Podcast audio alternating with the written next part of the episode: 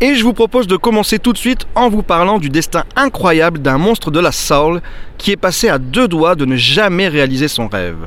Et cet artiste, c'est Charles Bradley. Charles Bradley est né en 1948 à Gainesville, en Floride. Abandonné par sa mère à l'âge de 8 mois, il sera élevé par sa grand-mère. Et c'est à l'âge de 8 ans que sa mère refait surface et le récupère pour l'emmener vivre à Brooklyn. Son enfance, il la passera en grande partie dans la rue, assez loin de tout ce qu'un enfant a besoin pour s'épanouir. Malgré tout, en 1962, à l'âge de 14 ans, sa sœur l'emmène à l'Apollo Theater d'Harlem voir un certain James Brown. Ce que Charles va voir et entendre ce jour-là va laisser en lui une marque indélébile. Le groove des GBs, la voix de James Brown, son énergie, tant vocale que dans ses pas effrénés, cette puissance va toucher le jeune Charles en plein cœur. De retour chez lui, il n'aura plus qu'une idée en tête, reproduire ce qu'il a vu. Avec son manche à balai, il va chanter et répéter inlassablement les pas du Godfather de la Soul, nourrissant l'espoir qu'un jour, lui aussi, pourrait être à sa place. Malheureusement, la vie qu'il mène ne laisse que peu de place aux rêves et Charles doit se former et trouver un emploi. Il intègre le Jobs Corps, un programme visant à aider les jeunes sans ressources à obtenir une formation et partira à Bar Harbor, dans le Maine, pour y apprendre le métier de cuisinier. Pendant son temps libre, il décide de monter son premier groupe, avec lequel il aura l'occasion de, se produire, régulièrement. Et c'est lors d'un concert pour les employés féminines de Poland Springs, une société d'eau minérale dans le Maine, que Charles, voyant l'émoi suscité par sa voix et son énergie, va comprendre, même s'il le savait déjà, qu'il est destiné à être chanteur. Malheureusement, on est en plein conflit au Vietnam et les membres du groupe vont tous être appelés sous les drapeaux. Et Charles sera obligé de retourner travailler comme cuisinier à New York dans un hôpital psychiatrique. Chaque année passée dans cet hôpital enterrera peu à peu ses rêves de scène. Il y restera 9 ans. Après ces 9 longues années, il décide de prendre la route pour la Californie, le Canada et l'Alaska, où il travaillera comme cuisinier avant de revenir en Californie, où il trouvera un poste de chef qu'il occupera pendant 20 ans. Pendant ces 20 années, il chantera dans des groupes éphémères sans vraiment construire de projets solides. Mais son travail de chef et les quelques cachets qu'il touche pour ses prestations vont lui permettre d'envisager enfin un avenir meilleur et de s'acheter une maison. Malheureusement, c'est à ce moment-là que son employeur décide de le licencier, lui assénant un violent coup qui l'envoie dans les cordes et brise par là même tout ce qu'il venait de construire. Mais Charles n'est pas du genre à abandonner, et il voit cet échec comme un signe de la vie. Comprenant que la Californie ne peut plus rien lui offrir, il retourne à New York avec un seul et unique objectif, chanter. Il monte un groupe, un groupe de reprises autour de James Brown, qu'il nommera Black Velvet.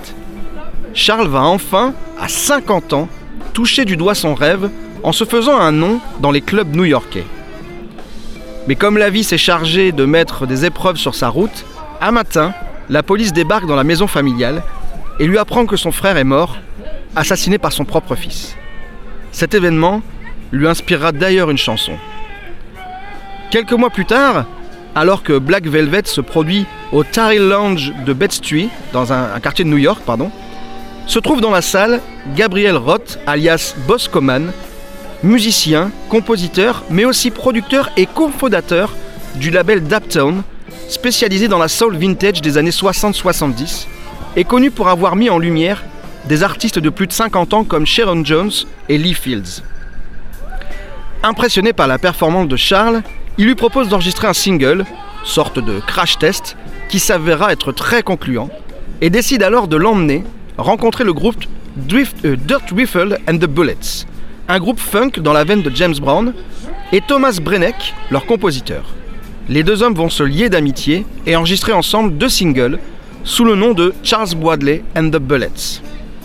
À la séparation du groupe, Thomas Brenneck va créer The Menahan Street Band, un groupe de soul instrumental dont je vous reparlerai car leurs albums sont très classe et méritent qu'on s'y arrête.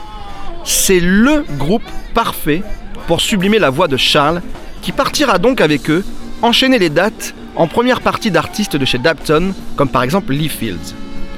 Cette mini-tournée l'emmènera par exemple jusqu'au New Morning, où le public français restera ébahi devant la puissance du chanteur qui n'a pourtant pas beaucoup de titres à proposer et doit convaincre rapidement.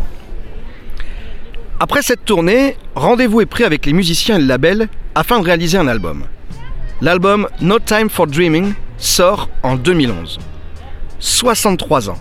Il aura fallu 63 ans à Charles Bradley pour enfin sortir son propre album, ses propres chansons et toucher du doigt un rêve né 40 ans plus tôt dans une salle new-yorkaise. Le succès de l'album est fulgurant. Aux États-Unis, en Europe, il fait l'unanimité auprès d'un public amateur de soul, mais aussi auprès d'un public beaucoup plus large, très, probablement pardon, touché par l'histoire qui résonne dans chaque note qui sort de la bouche de Charles Bradley. Sa voix écorchée, poignante et le son soul vintage des Menahan font mouche. Les années qui vont suivre seront la revanche sur la vie de Charles. Enchaînant les tournées, les albums tous plébiscités, omniprésents dans les, palmarès, pardon, et même un documentaire sur sa vie qui fera sensation au festival de Sundance.